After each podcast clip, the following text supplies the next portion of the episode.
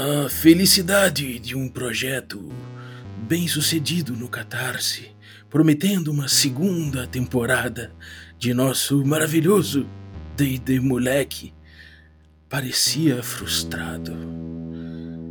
A gente pensou que a pandemia ia vencer nosso projeto. Nunca mais jogaríamos RPG presencial. Nunca mais ouviríamos o barulho do dado rolando. Nunca mais teríamos a empolgação de ver o dado quicando nas bordas do nosso Dice Tray. Felizmente, o mundo mudou. A pandemia deu trégua. E agora, os aventureiros novamente se reúnem, ganhando as areias ao deserto de rumo à cidade perdida. Tomar café eu vou, café não costuma falhar. Tomar café eu vou, café não costuma falhar.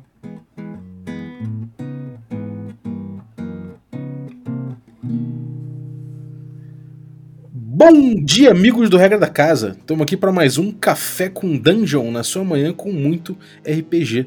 Meu nome é Rafael Balbi e hoje eu estou bebendo um café aqui ansioso, ansioso porque tá chegando a hora, tá chegando a hora da gente voltar com D&D Moleque, segunda edição. Mas antes de chamar a galera aqui que tá esperando para trocar uma ideia sobre isso, eu vou lembrar que você pode tomar um café delicioso que nem o meu e curtir aí essa espera até sair a próxima, a próxima temporada do D&D Moleque. É o café Ovelha Negra, né, que eu bebo todo dia, você já deve saber. Se você quiser beber um café delicioso como esse, pique, aliás, PicPay não, Ovelha Negra cafés.com.br, chega lá e usa o cupom Dungeon Crawl, tudo maiúsculo, que você consegue um abatimento e ainda avisa lá que foi eu que te mandei.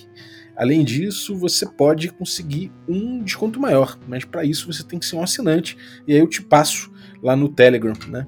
Um cupom melhorzinho.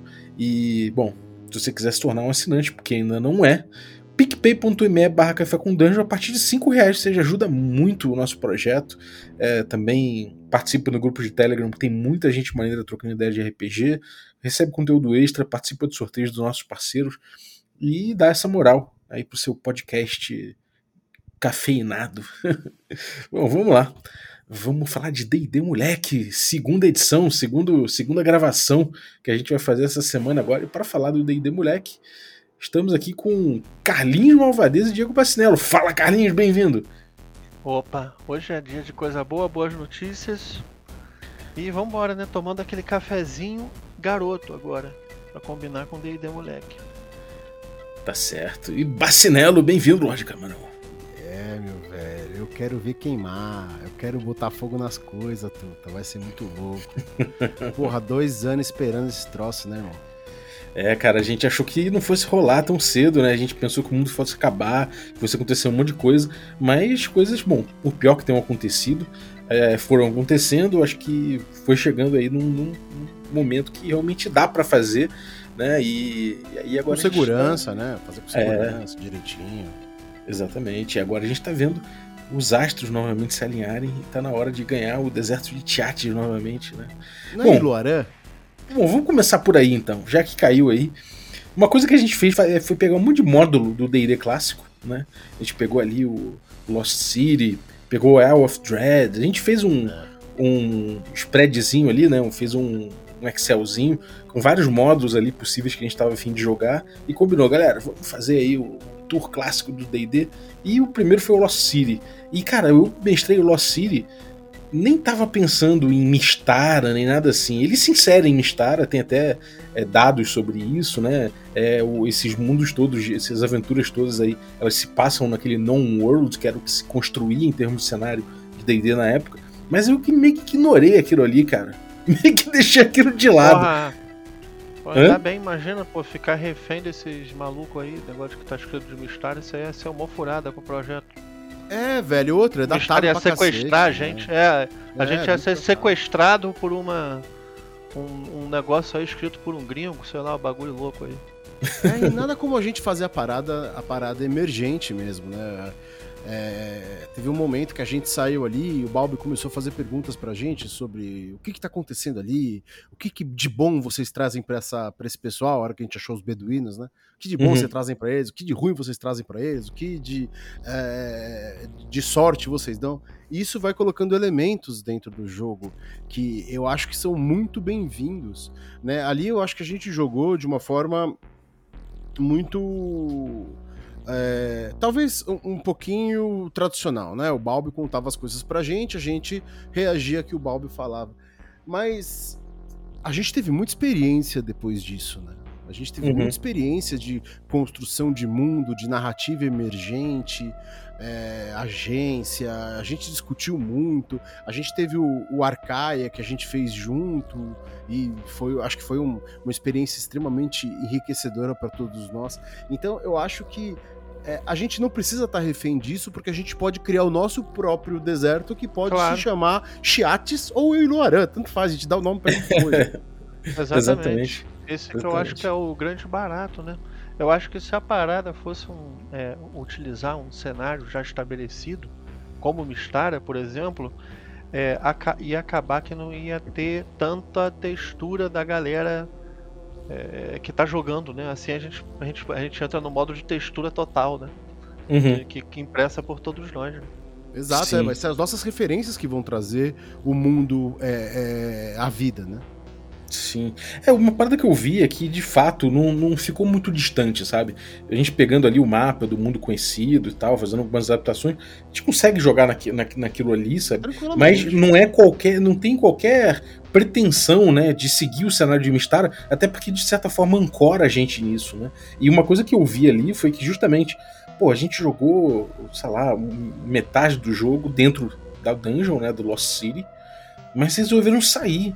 E ali o jogo tomou uma guinada muito diferente, né, cara? Ali o, o jogo ele, ele passou a ser muito na base do improviso. é, a gente começou a, começou, eu comecei a compartilhar o controle narrativo, porque já não era mais o desafio que eu tinha trabalhado com o City, então deixei, né, larguei vocês ali para irem construindo a narrativa até eu ver um eu até eu ver de novo, né, elementos para construir um novo desafio. Aí apertei de novo e, e aí já, a gente já tinha criado junto o- um pedaço de deserto, os beduínos, como você falaram, uma cidade nova, né? Vocês ancoraram né, numa cidade, vocês acabaram parando numa cidade é, que tinha muito- muitos pontos de interesse, tudo criado meio na hora, né, cara? Então, isso é uma experiência bem diferente, assim, e é interessante que isso não venha necessariamente com, comigo pegando livros e tentando lembrar ou tendo que decorar elementos do cenário ali, né, cara? É, foi zero, né? Pois É, foi Mas zero, aí- foi zero. Uma parada que eu acho interessante é o seguinte, por exemplo, eu é, assisti assim o D&D moleque, eu, os episódios que eu acho mais maneiros de assistir são os de cidade. Eu concordo. Eu né? concordo De- eu tô- não tô falando que não quero avaliar o que, que é melhor RPG, é só- é simplesmente do ponto de vista eu como espectador e não eu como jogador do bagulho, assistir o de cidade acho uma delícia. Isso que eu acho que é interessante também. Porra, velho, a gente foi parar no tatuador que chama o Weber, mano. É, exato. Tá ligado? Onde que isso tá escrito em qualquer livro de Mistara? De A gente foi parar num tatuador que chama o Weber e o cara é meio, meio Jorjola, e ele e Jorjola se, se entenderam ali, né? Teve uma conexão entre os caras. Porra, o cara era a opção barata da guilda dos tatuadores. É, cara, exatamente, que, que são os tatuadores super zen, né? Os caras veem a tatuagem como um caminho. Porra, isso não tá em nenhum livro. Né? Isso não tá em nenhum Sim. lugar. Isso foi uma coisa totalmente emergente. Né? E a história da tatuagem foi uma parada que o Terto trouxe. Ele falou: não, eu vou É. lá no tatuador, eu vou, vou botar a tatuagem, vou botar o mapa no meu braço. E aí o Balbi tem que ir lá inventar um monte de tatuador que tá perto ali do porto. E é isso aí. Isso é, é realmente, eu acho que o- são dois é, momentos diferentes e os dois momentos são muito queridos pra mim. Tanto no momento onde a gente tá na, na- na- na- no módulo, né? Quando a gente tá dentro do- da pirâmide, e que a gente deve ter explorado o quê? Um décimo? É, muito pouco, muito pouco. Um- muito pouco, um décimo dela. Sim. E aí, É cê- vocês sai- foram até encontrar o primeiro tesourinho de leve, né? Pô, é, É. tipo, o que, A que dá pra carregar? Dá pra carregar isso aqui, não. então vamos embora.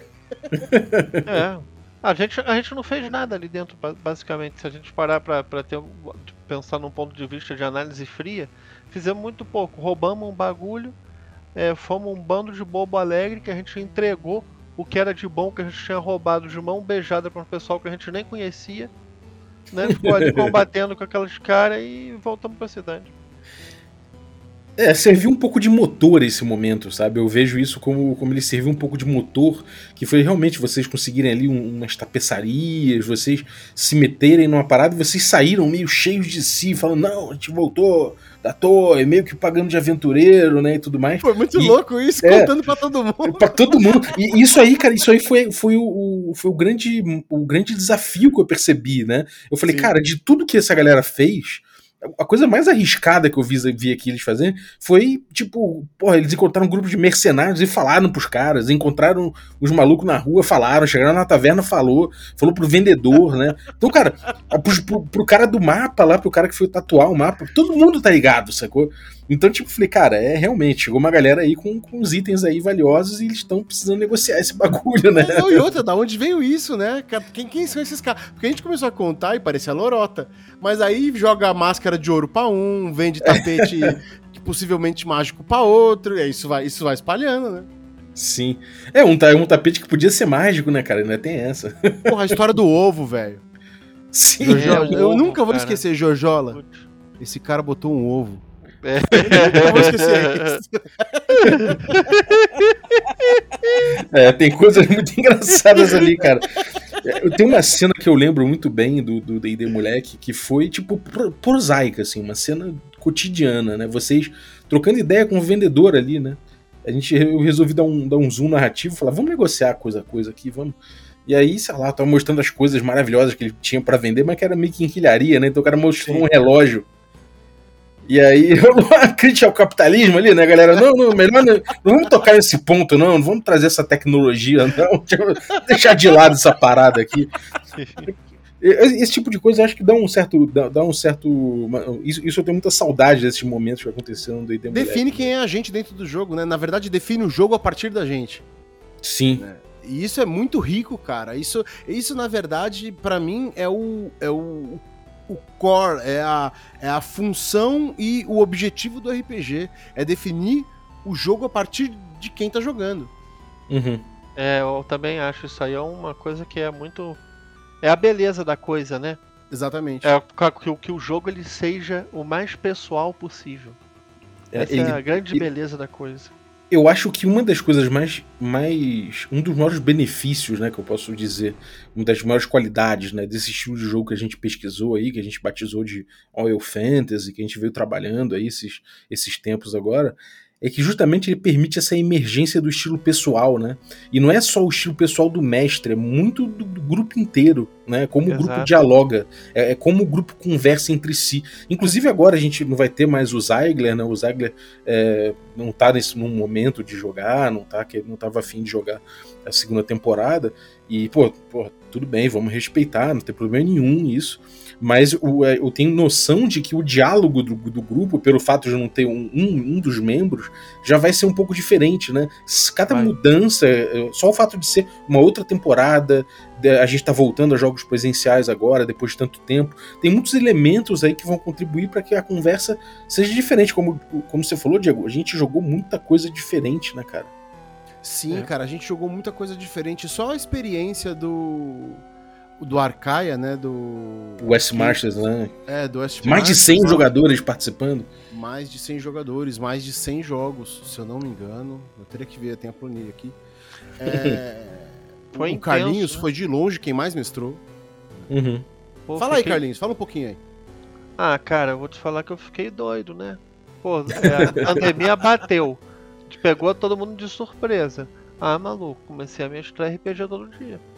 Eu te- vi É. que tinha oportunidade. O pessoal, é, na, naquela época ali, tava querendo jogar, tem gente querendo jogar, botar jogo. E teve muita gente que jogou pela primeira vez RPG ali.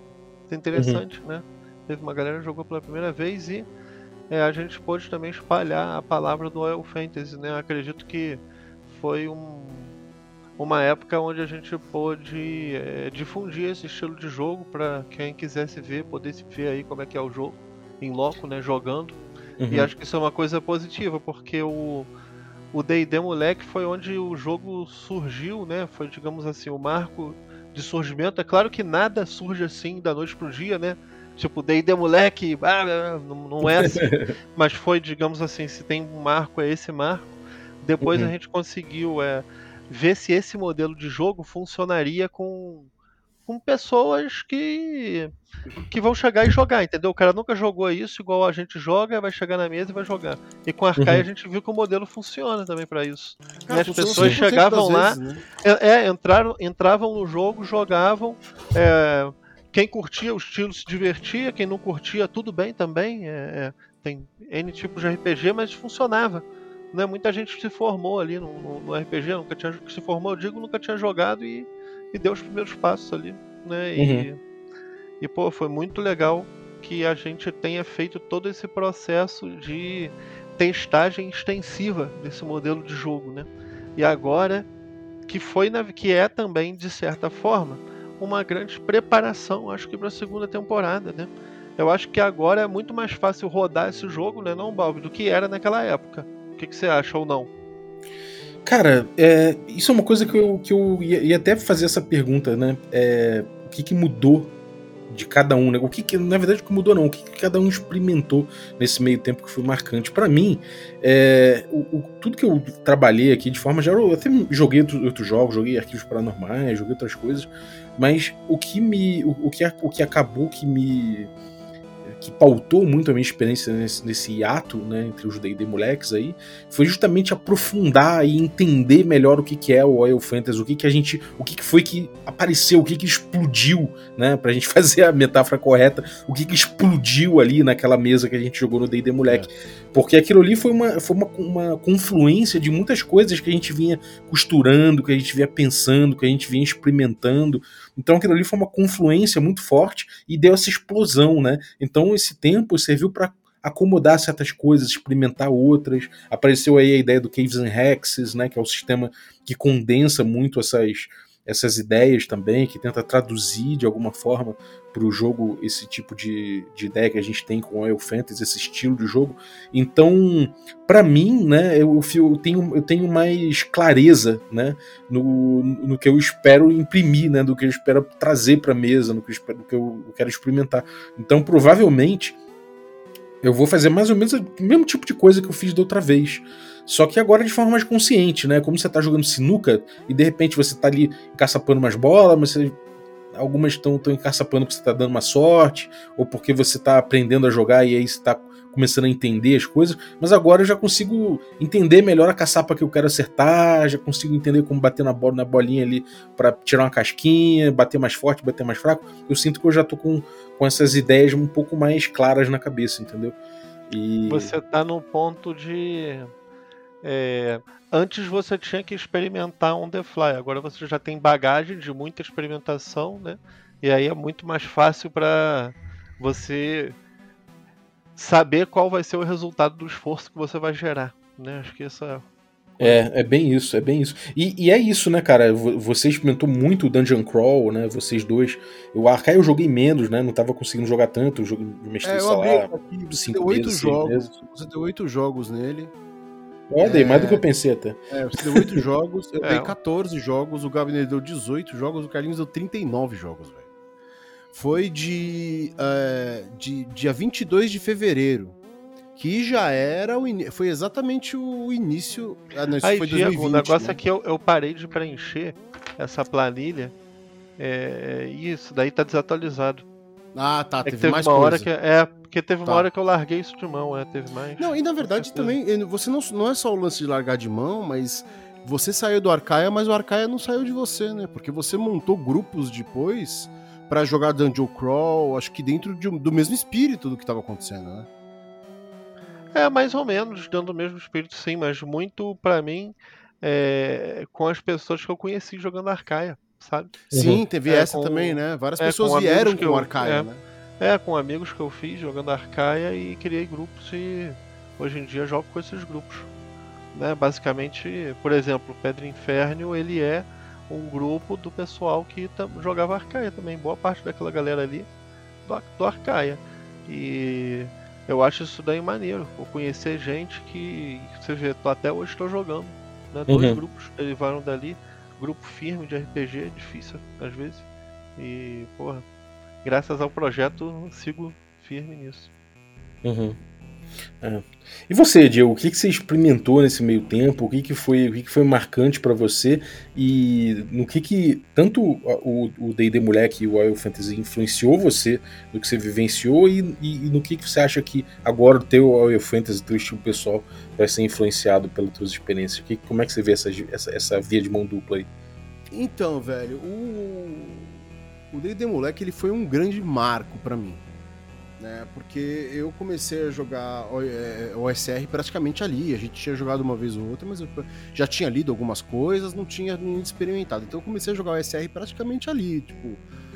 Você tava inventando, você tava inventando o Oil Fantasy e eu tava experimentando o OSR e o Oil Fantasy pela primeira vez. Uhum. E aquilo me mudou muito e de uma forma é, que eu, eu, eu arrisco dizer que se não for definitiva, vai ser muito duradoura, muito perene. Porque uhum. tu, meu, o meu jogo todo é influenciado por aquilo. Né? Não existe uhum. nada que eu jogue que não seja influenciado por aquilo. Isso quando eu tô mestrando, acho que até quando eu tô jogando com outras pessoas, eu acabo é, tentando impor um pouco menos de rolagem, tentando impor uma coisa é, de ser ouvido, mais ouvido do que é, deixar a decisão de alguma coisa para os dados.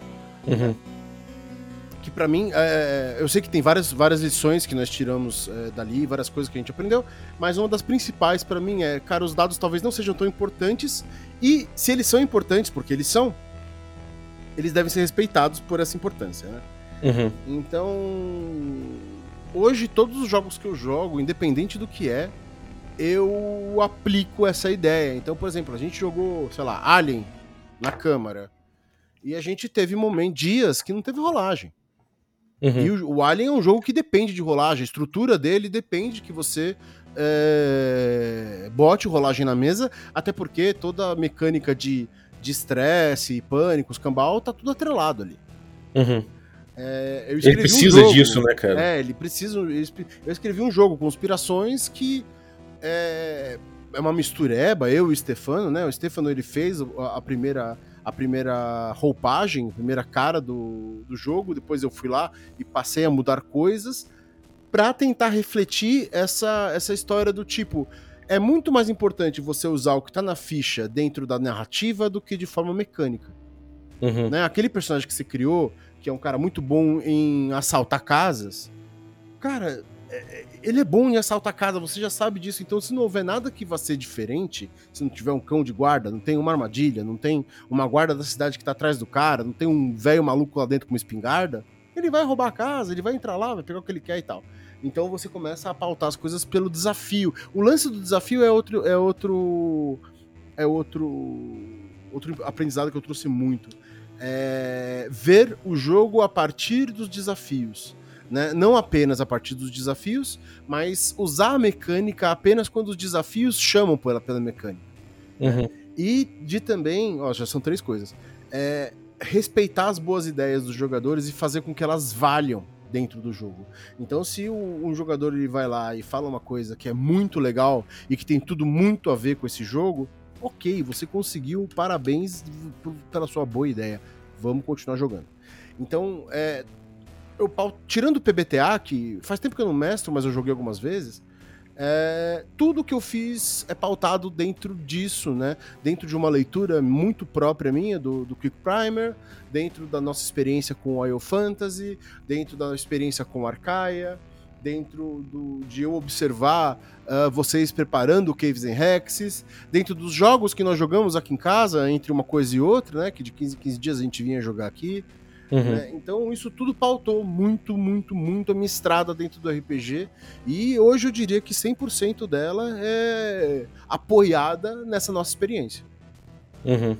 É bem maneiro, cara. E você, Carlinhos, o que, que você mudou? Que que você, como é que foi esse, essa via de mão dupla aí? Como é que você sente isso? Como é que você chega pro D&D Moleque segunda edição? Não, velho, eu acho o seguinte. Eu, antes é, do D&D Moleque, é, já discutia muito sobre RPG, sobre essas técnicas, teorias e tudo. É, tinha é, já mestrado mesa, jogado mesa, já estava bem inserido nisso, mas eu acho que ali no The Moleque foi onde, é, para mim, as coisas começaram a fazer sentido. Né? Os conceitos começaram a bater, a clicar. É, tanto que posteriormente a gente formulou Oil Fantasy, etc. É, Caves and Hexes, Arcaia, tem várias derivações né, do D&D Moleque. Eu acho que o D&D Moleque seria o, acho que o ponto de partida, eu diria. Uhum. E, e dentro desse, de- desse ponto de partida, que é o D&D Moleque, eu pude ir pro Arcaia, mestrar pra caramba e desenvolver a minha maneira de mestrar, que é uma coisa que é que eu curto muito. Desde que eu comecei a me entender ali com aquela prática de mestragem dentro do, dessa concepção do Oil Fantasy, do D&D Moleque, do Caves and Hexes, eu me encontrei na mestragem, comecei a estudar isso a fundo, aí estudei o bagulho das músicas e depois eu estudei é, descrição, é, cena introdutória pra caramba também. É, e, e fui pegando coisas, estudando as ferramentas né, para usar no jogo, ganhando habilidade, facilidade para usar e também vou jogando RPG da mesmo, usando os mesmos conceitos que eu usava no D&D moleque. Joguei vários sistemas nesse meio termo, nesse meio tempo dos mais indies a D&D 5 mesmo, Pathfinder também, é, pô, Blades in the Dark, é, o que mais que rolou? Dungeon World joguei mais também, porra, é infinidade de coisas que é, eu joguei Alien também, tive oportunidade de jogar nesse tempo. E, cara, por ter jogado esses jogos também, e é diferente do Diego, quando eu joguei esses jogos, eu joguei mais dentro do que o, o jogo diz mesmo. Tipo, Alien joguei rolando dado pra caramba, Pathfinder também. É, enfim, Dungeon Road, todos os dados, coisas. E quanto mais eu jogo os jogos é, onde a mecânica é o que dá a narrativa, dá a tonalidade, tudo, mas eu vejo que o que eu gosto é o, o, o- nosso estilo aqui, que é basicamente o jogo da narrativa, né? O jogo Uhum. onde a narrativa reina. Então acho que para mim a maior lição do D&D Moleque, é, que foi uma coisa que começou a ser formatado ali, eu diria que é esse mote que a gente tem do Royal Fantasy, que é o jogo onde a narrativa impera. Tudo é feito através da narrativa, do diálogo, e pontualmente a gente aciona uma ferramenta que é para, digamos assim, tirar a ambiguidade do que foi dito, né? Uhum. fazer a resolução daquilo que foi descrito quando é necessário. E porra, ter essa mudança de mindset do RPG que ele é, é, firmado em mecânicas o tempo inteiro, onde o tempo inteiro eu tenho que ficar me preparando, em, em- me preocupando em ativar mecânica X ou Y, ou otimizar minha ficha para X ou Y, e passar para o paradigma do RPG, é, onde o desafio ali é o diálogo, é conversar, é descrever, é, é criar é a criatividade, né? Uhum. basicamente, é, é- é incorporar aquilo ali, para mim isso é uma coisa que é, é transformadora do RPG, e isso daí é, já era uma coisa que vinha começando, já era uma coisa que a gente já vinha fazendo é, com o estudo do Quick Primer e tudo, mas eu acho que o D&D Moleque ele foi o resultado de todo esse trabalho. Foi quando o trabalho ele ganhou um nível mínimo de maturidade para poder ser exposto né, e publicado. Isso que eu achei massa. E, Uhum. pô, de preparação, é, eu também tô fazendo, pô, eu tô tão empolgado com esse negócio da segunda temporada que eu tô fazendo uma preparação pro D&D Moleque, que é o seguinte. Maluco, vou passar uma semana sem jogar RPG. Sem falar de RPG, sem ler de RPG. É, pra jogador, pra jogador hard, isso é, é, uma Um, cara, abstinênciazinha aí. É, uma semana sem RPG. E vai ser até mais. Vai, no final das contas, vai varar uns 10 dias, 9 dias. Ah, não, não vai porque teve essa. Mas é uma. Não, é 8 dias. 8 dias vai ser sem RPG. Então, porra, cara, pra mim, eu já vou chegar com sangue nos olhos mesmo pra queimar tudo. É, eu queria fazer um adendo que isso, uma coisa que o Carlinhos falou é verdade. Ah, eu. O- DD Moleque também, ele botou uma pá de cal pra mim em jogos onde a mecânica informa a ficção. Né? A não ser PBTA, porque o PBTA tem isso como característica. né? E deixou pra mim claro que o RPG que eu gosto de jogar é a narrativa informa- informando a mecânica. Né? A, a ficção informando a mecânica. Uhum. Então, dependendo daquilo que você inventar, daquilo que você trouxer pro jogo, o mestre vai, observa aquilo e fala, cara, eu acho que isso aqui a gente vai resolver desse jeito. Uhum. O que, que você acha, né? Ou aí o jogador ou outro jogador fala, pô, podia ser assim. Aí fala, não, beleza, então vamos nessa aí. E aí a, a mecânica entra só para exatamente como o Carlinhos falou, resolver qualquer tipo de aleatoriedade dentro da narrativa, né? Qualquer necessidade de definição objetiva dentro daquela narrativa subjetiva. Uhum. E isso mudou muito a minha forma de ver RPG também. É, cara, é, é uma coisa que muita gente acha que ah, não tem diferença, que no final das contas é a mesma coisa. Eu comecei a estudar um pouco, até o Vincent Baker, isso é uma coisa que tem, é, tem feito diferença para mim, né? Estudar um pouco é, o que se pensa a respeito de RPG da galera que coloca um pouco é, essa narrativa, a, a mecânica impulsionando a narrativa, como você muito diz, né? E que tem muita coisa em comum, né? Essa coisa de, tipo, o Baker fala até da questão do diálogo, que o RPG tá no diálogo, que é um ponto que a gente tá no mesmo lugar, né? Nesse ponto. E, e o negócio é que ele realmente parece trazer, que ele traz, ele traz respostas muito diferentes do que a gente trouxe. E a gente, nesse ponto, faz um resgate de, algumas, de, de alguns jogos para poder é, servir de contraste, né? Eu acho que o D&D antigo, o D&D BX e tudo mais que a gente usou no D&D Moleque primeira edição foi uma coisa que permitiu a gente estudar a nossa resposta para essas mesmas indagações a respeito de como dialogar no RPG e permitir que a ficção informe mais o jogo do que necessariamente a mecânica, ou que pelo menos a mecânica e a, e a, e a, e a, a ficção caminhem juntos, né? Então isso é uma coisa importante. Agora, é, dentro dessa questão do do D&D moleque como um, como um, divisor de águas, né? Acho que foi um divisor de águas na vida da gente. Como é que vocês notaram a recepção da galera? Porque assim, é, a gente teve o financiamento da segunda temporada, isso foi muito próximo do jogo, né? Na verdade, estava acabando ali a, a série apresentada no YouTube, a gente já fez o financiamento, bateu no mesmo dia e tudo mais.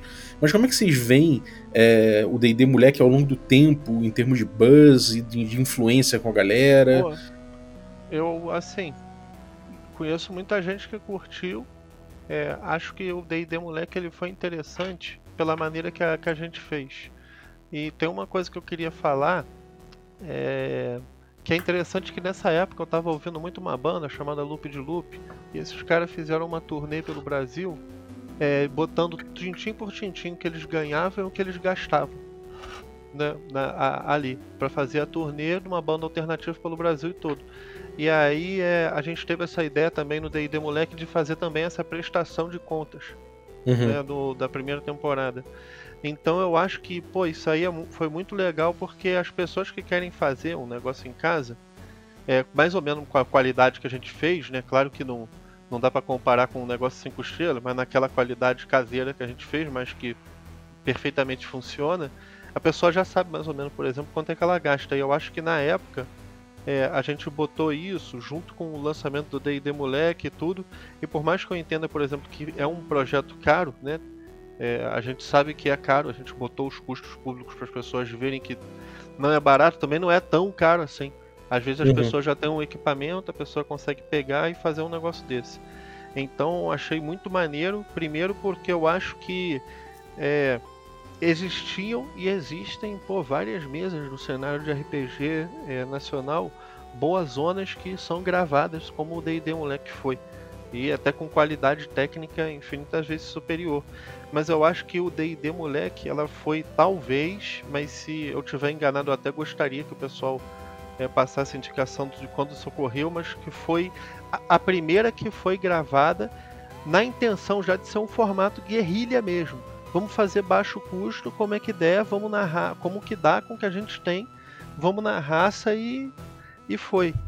É, eu, é, é, muito assim, muito guerrilha, muito do it yourself, eu acho isso maneiro. Eu acho maneiro, eu sempre gostei desse tipo de coisa.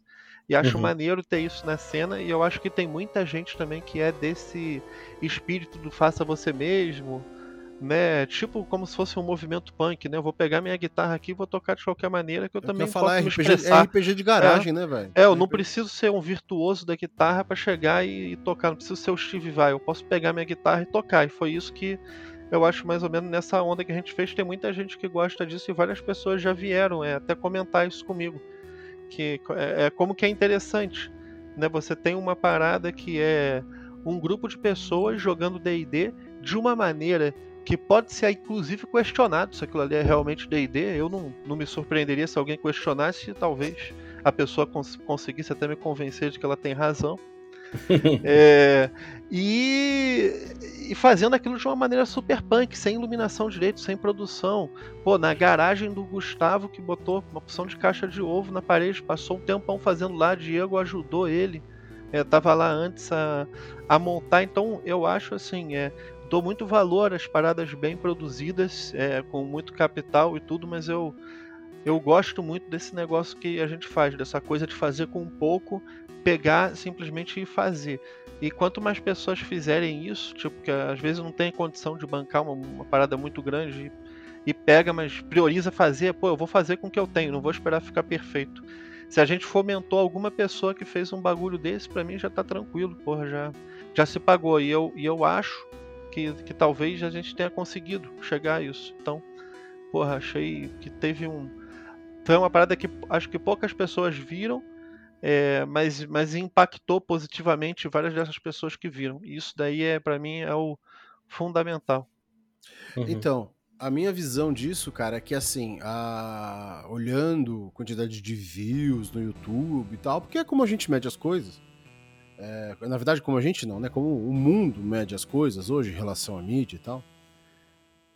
É, no macro, a gente não existe.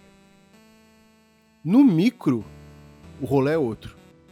Né? Uhum. No micro teve, uma, teve muita gente que curtiu, que acompanha, que apoiou, que ajudou, que agora que a gente como que eu, eu soltei lá as plantas que eu fiz é, daqui de casa, a gente já fala disso, né? Que a gente vai filmar aqui em casa e tal, mas é, soltei as plantas aqui para mostrar onde posição de câmera, posição de disso, de, de aquilo, e a galera já veio, porra, que legal, vai rolar e tal.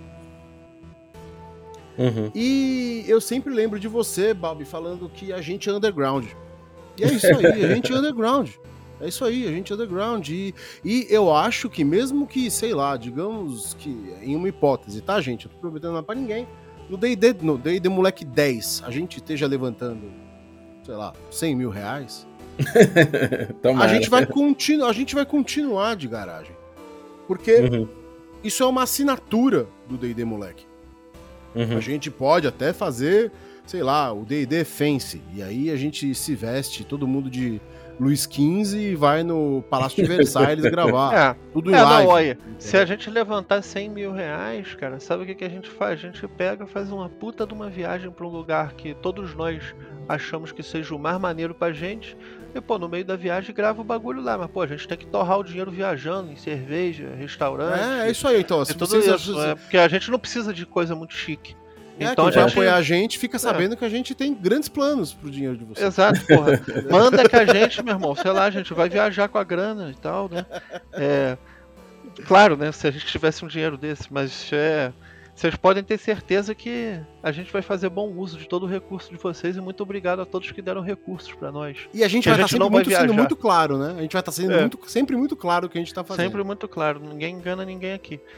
É, gastamos quase o dinheiro todo fazendo os, os brindes para vocês, os, Foi mais ou menos 60%. É, sobrou uma berreca, agora a gente vai fazer aqui em São Paulo mesmo. A, a, o plano era viajar, como a gente viajou no anterior, mas felizmente o Diego cedeu a casa e vamos fazer na casa do Diego mesmo, para vocês verem gastamos a grana para retribuir aí para vocês com as paradas, ficamos fodidos, vamos fazer aqui mesmo. Não, e vai ficar, e vai ficar legal. Vai e vai ficar, ficar foda. Vai ficar, vai ficar. Vai. vai ficar.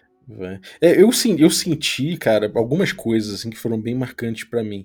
A primeira delas é que a, a, questão de jogar sem o escudo na mesa, né, não tinha qualquer, não tinha nada, né? Eventualmente eu levava, levantava o caderno, levantava alguma coisa ali para anotar um negócio, alguma parada assim, um mapa, tudo mais mas não tinha escudo, né? O diálogo ali na mesa foi sem escudo, o jeito que a gente se colocou em quatro pessoas ali sem, sem um, sabe, essa coisa de um cara na cabeceira, sabe, uma parada assim, tipo, ah, o mestre e tal. Acho que isso horizontalizou muito e muita gente veio nessa onda, né? Veio, não, no bom sentido, assim, veio curtindo essa onda, falando, caraca, é, é, é, é o que eu quero para mim também, é o que eu quero pro meu grupo, né? E, e, não só isso, mas o fato de, por exemplo, a gente. Eu, eu tava ali com uma cópia do DD caixa preta, eu tava com uma cópia do Labyrinth Lord, eu tava com uma cópia. Eu, a gente tinha muita coisa em cima da mesa ali, né? Vários DDs diferentes. E, e eu vi isso, isso ganhar mais espaço, sabe? as pessoas entendendo que o D&D da Grow, é, sabe, não, é, é, é maneiro, que dá para pegar, dá para utilizar o D&D da Grow, dá para utilizar é, os, o, o Labyrinth Lores, dá para juntar tudo, fazer uma salada, brincar em cima. Eu vejo, eu, eu, eu senti de forma sensível, até pela galera que veio conversar com a gente a respeito, né? De o cara falou, pô, cara, que maneiro, vocês estão usando o D&D da Grow, que é, pô, tô vendo que é maneiro que dá para usar e, pô, tava parado e agora tô resgatando, tô me divertindo de novo com ele. É, pô, tô usando em conjunto com Ozzy, tô usando, usando em conjunto com outro jogo. É, a galera começou a pirar um pouco em cima disso. E eu vejo que o D&D Moleque foi muita influência nesse ponto, né? Inclusive, é, sei lá, o, as menções ao D&D Caixa Preta tudo mais aumentaram consideravelmente, assim, a partir do D&D Moleque, para uma galera que viu e se identificou, cara, falou, caraca, eu, tinha, eu tenho essa caixa ainda, né? Ou vou comprar, passou a a querer comprar a caixa. Do mesmo jeito que o Rusaclopedia aconteceu isso também na época do Glória. Eu consegui sentir isso, sabe? É um aumento assim da, da procura da galera por, por trocar ideia sobre, sobre Rusaclopedia, sobre tudo mais. Eu vi agora com o D&D Moleque nesse ponto. E, e não só isso, né? Muita gente falando de como, pô, de como foi, de, de como foi uma experiência diferente, sabe? De como curtiu ali aquele, aquele estilo. Então, é, pô, eu senti que a comunidade respirou bastante o D&D Moleque, sabe? Foi uma coisa muito gratificante, assim, para mim. É, principalmente pelos depoimentos, pra galera que vem junto, que fala, que, que diz como é que, como é que como é que começou a aproveitar, né, esse movimento que a gente fez.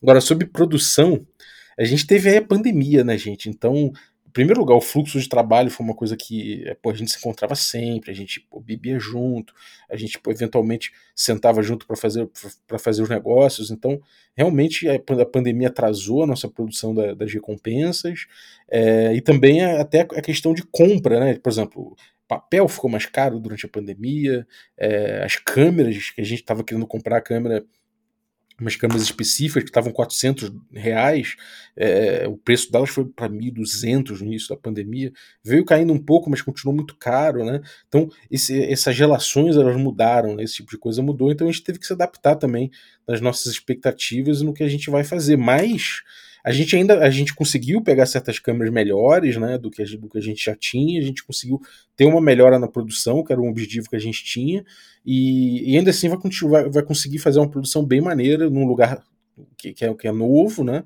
Não, não, não vai ser mais em Cosmópolis, mas que vai manter todo esse espírito, como vocês falaram, né? Que é muito underground mesmo, que é um negócio que é maluco, vamos fazer, vamos fazer a nossa cena aqui, sacou? É o, é o nosso rolê aqui.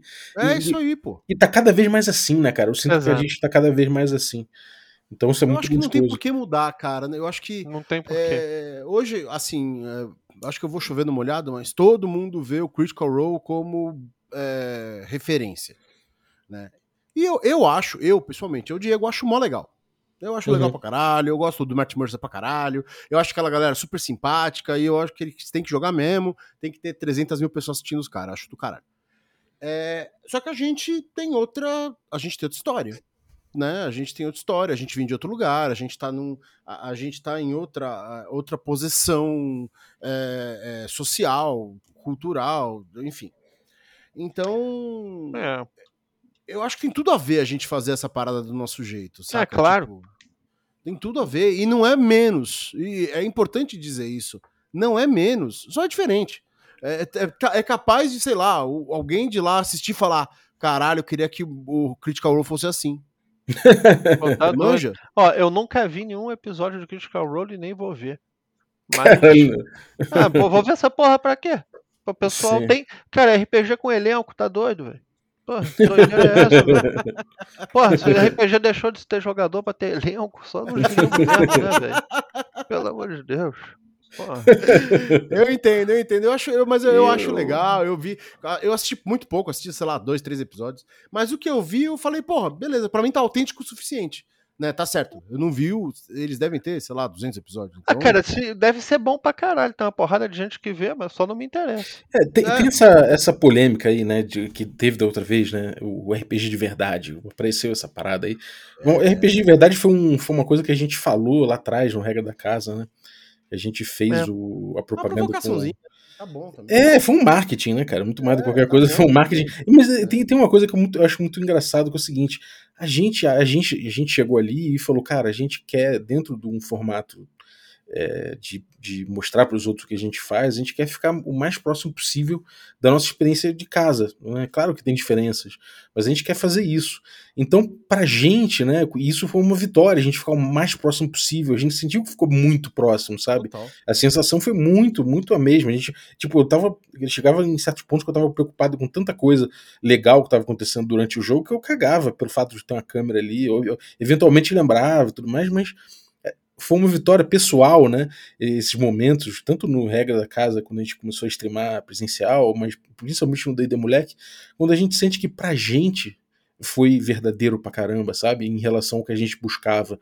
Né? Esse RPG de verdade, quando a, gente, quando a gente pode dizer assim, não é que a gente tá falando que os outros RPGs não são de verdade, né? Mas é de verdade pra gente, de- é de verdade de, de acordo com o que a gente queria, com o que a gente almejava, né? Do que a gente queria mostrar em relação ao RPG, ou o RPG que a gente joga mesmo, né? Num- que não é diferente nesse momento, é muito próximo. Se você parar e sentar num, num boteco com a gente, pegar umas fichas do bolso e começar a rolar dado, vai ser muito, muito, muito próximo do que aconteceu no D&D Moleque, senão a mesma coisa.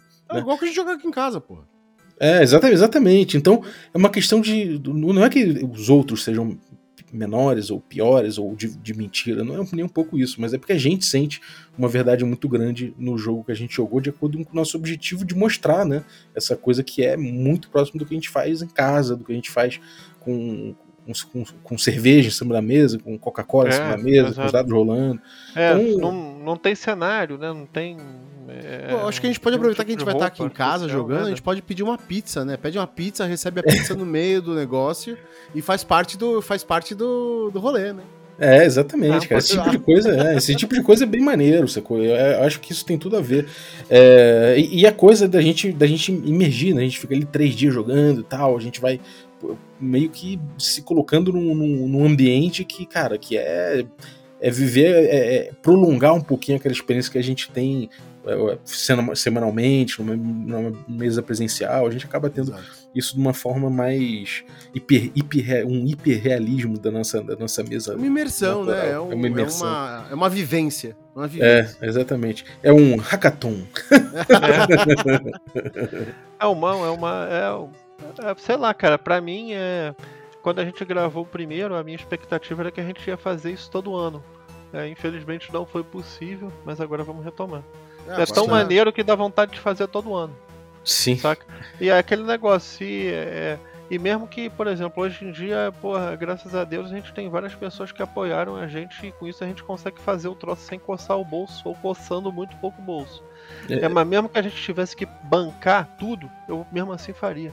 Faria, exatamente. É. O lance da galera apoiar, eu acho que além da grana, né? é, não é só pela grana, mas é pela participação do, do pessoal, sabe? De ter o nome da- de- da- da- das pessoas é, que, que sabem que vão assistir, sabem que ajudaram, sabem que tem um pouquinho ah, do, do esforço delas ali embutido naquilo.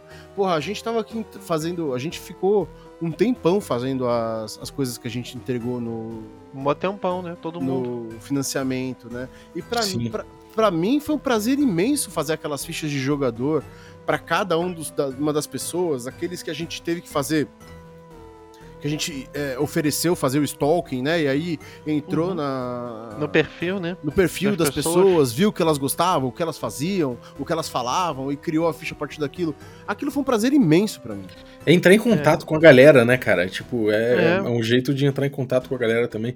E, e eu queria perguntar pra vocês o- qual é, qual a. Aliás, falando sobre apoios aí, que já que mencionou, uma galera veio, caraca, eu quero essa zinha aí, cara, como é que faz? Eu falei, amigo, tá numerado, já rolou, já foi. Agora, agora espera a segunda aí, não deixa de apoiar. Porque realmente a galera ficou babando com pôster, com não sei o quê, uma galera ficou, caraca, eu queria, queria. Mas é isso, a gente também tava. A gente não podia fazer pra lucro, né? A gente, tava, a gente fez Não, justinho no Não é orçamento. justo. É. Agora, o que, que vocês. O, Carlinhos, fala pra mim. Quais, a qual tu- as tuas expectativas pro, pro, pra esse D&D moleque agora? Não, não em termos de, ó, quero que seja foda pra caralho, muito melhor. Não, não mas em termos de. O que, o que, que você busca, o que, que você tá buscando nesse D&D moleque aí? Porra, pergunta profunda, né, velho? Buscando nesse D&D é, é o seguinte... Pô, logo 10 horas da noite, pô. É, não, mas cara, eu vou. O que eu tô buscando, cara, é me divertir com, com meus camaradas, porra. É, tomar umas cervejas, porra, conversar, é, jogar RPG, passar um tempo junto. Pra mim, cara, pra mim essa que é, que é a grande curtição, sabe? Porque é, a gente já vem jogando RPG junto há um bom tempo. É, todos nós, quatro, que ainda estamos no projeto. E Pô, eu sei que vai ser maneiro, eu sei que o nosso jogo é, é, vai ser legal de gravar, porque é o que a gente já, já faz mesmo, então, cara, é, é mais isso que eu tô buscando, passar um tempo com meus brothers, depois da pandemia, fazendo o que eu gosto, que é jogar RPG, e eu não tenho nenhuma muita assim pretensão sem ser isso não, para mim isso daí já é o suficiente. E aí depois trampar no, no projeto para lançar, mas, beleza, para agora, cara, para mim o simples fato de estar tá com a galera jogando é, é toda a minha pretensão. E você, Digão? Cara, é muito parecido com, com o Carlinhos, velho. É rever vocês. É, isso aí é realmente. É, retomar, assim. E eu acho que até providencial que a gente faça aqui em casa. A gente não vai fazer lá em cima, né? No Mirante, onde a gente jogava. Uhum. Mas, porra, a gente jogou muito RPG aqui, né? Sim. E não muito, sei lá, teve, sei lá, uma, talvez 10 sessões. Mas é, foi muito legal para mim naquela época. Eu tava, eu tava mestrando e vocês vinham, a gente jogava, era mesa aberta também, né? Tinha uma proposta de mesa aberta, mas também não deu certo, e enfim, né? Aquela vida, aquela vida lá. É, e a gente se rever, cara. A gente, é o que o Carlinhos falou, passar um tempo junto, jogar o nosso RPGzinho, tomar nossa cerveja, é, falar besteira, sabe? Tipo, ter tempo, ter tempo entre a gente. Né? É. Então, porque o jogo eu sei que vai ser bom, independente do que a gente fizer. Uhum. É, porque sabe o que é engraçado? Que isso diz muito sobre o que é o D&D moleque, né? Quem que é o D&D moleque? Porra, é um grupo de amigos. Pô, tanto que, pô, infelizmente o Zegler é, optou por nos deixar. Não tem ninguém no lugar do Zegler, não. Somos nós mesmo que temos essa amizade aí e exercitamos isso e jogamos RPG, né? É, é simples assim. Uhum. É, eu nem vou falar que a gente até pensou, né? Pô, quem que a gente bota no lugar? Cara, é. Não achamos, não pensamos, não, não, sabe, não apareceu o nome que a gente falou, pô, esse aqui vai, hein? Não. Porque é o que o Carlinhos falou, cara, é um bando de amigos junto e a gente se conhece, e a gente sabe como o outro joga, como o outro pensa, é, sabe assim, então aquela hora fala, puta, o Carlinhos vai fazer aquilo lá puto, o uhum. Diego vai fazer aquilo lá, agora tenho certeza que o Bob vai fazer tal coisa. É uma convivência é, bastante intensa, né? Sim. É... é cara, eu, eu, tô, eu tô nessa vibe também, né? Voltar a jogar, ver vocês e compartilhar com vocês os momentos, mas também tô numa vibe de, de ver o que, a gente vai fazer, sacou? Com, com material, experimentar. Eu, porra, eu lembro de, de da, da galera pô, discutindo como é que, como é que vai ser essa edição, aí o Diego mandando ver, aí eu vou lá, pego uns clipes maluco para fazer de, sei lá, aprendi a fazer uns clipes ali para aquilo, pegando o filme antigo, misturando com a parada. Foi muito bom. É, porra, cara, é, é, essa parada é muito maneiro da gente, da gente entender o que a gente vai fazer com o bagulho e como a gente vai mostrar pra galera, como vai apresentar, sacou? Esse tipo de coisa também é muito gostoso de ver como é de, de, de trabalhar em cima, né? De, de, ver como é que evolui. É, de... isso eu nem tô pensando ainda, velho, porque apesar de a gente ter feito já uma vez, é, eu acho que seria botar muito o carro na frente dos bois. Mas agora que você falou nisso, a gente teve mão de todo mundo, né? O, uhum. o Carlinhos deu vários insights de música pra gente, para as músicas de abertura, né? Vários insights de colocar música ali. É, aí você fez esses clipes, né? Tipo, a gente Mano, debateu edição, a gente debateu é, a, a gente debateu flyers. a estética, né, da, da coisa. Em geral, é, exatamente. A foi, foi fruto de muita conversa, né? É, isso não eu é acho muito coisa... gostoso. E não só conversa, a experimentação também, né? A gente Exato. experimentou muito, cara. Foi muito legal. Exato. É, é, maneiro, cara, maneiro. Agora, bom, a gente vai ter aí então a próxima temporada. A gente vai gravar agora, né? No feriadão, agora, frente agora em novembro. Que dois dias, porra. Daqui a dois dias, é o vulgo daqui a dois dias, então, porra. Tô, porra, tô empolgadaço, vai ser muito maneiro. Vai ter um camarada, um camarada vindo aí do Rio, né? Que vai, vai dar uma força pra gente aí, né? Fazer o making off, né? Exatamente, João, cara. E João é um, é um cara que é novo no RPG, começou a jogar, joga até comigo. E ele é fotógrafo, cara. Ele é fotógrafo de, de moda, inclusive, desse universo aí de moda. E ele, maluco, o cara é sangue bom, ofereceu dar o trabalho dele aí pra gente. Né? Porra, e aí, foda. pô, a gente vai trazer o cara pra cá pra poder fortalecer a gente, vai, vai ficar responsável aí pelo making off, espero que tire também umas fotos maneiras. É, pra gente poder trabalhar depois, né, o conteúdo. Muito, muito legal, né, pô? Pra Pô, você ver, é, o negócio, esse trabalho que a gente vem realizando, por exemplo, o João, ele, que o cara vai tra- trampar conosco, ele não é da época que a gente lançou o D&D Moleque, ele viu o D&D Moleque bem depois, é, e joga comigo já tem um tempo, e você vê que a galera vê aquele negócio ali, eu acho que aquilo conversa com as pessoas de certa maneira, né, pelo fato de ser punk e tal, de ser é, de improviso, isso daí fala muito com as pessoas pra você ver, pô, o cara se dispôs de vir do Rio pra auxiliar a gente sem cobrar um centavo.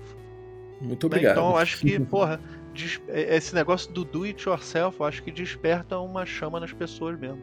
Muito maneiro. É, sem dúvida.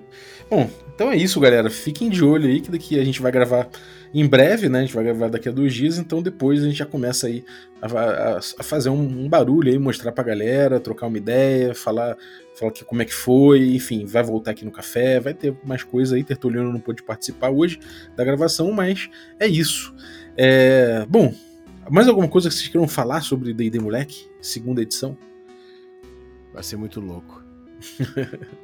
vai ser foda. Vai ser Eu tô foda. animadão, velho. Eu tô, eu tô, Eu tô preocupado, eu tô preocupado com. Eu, eu tô aqui, caralho. Será que eu releio o, o Lost City?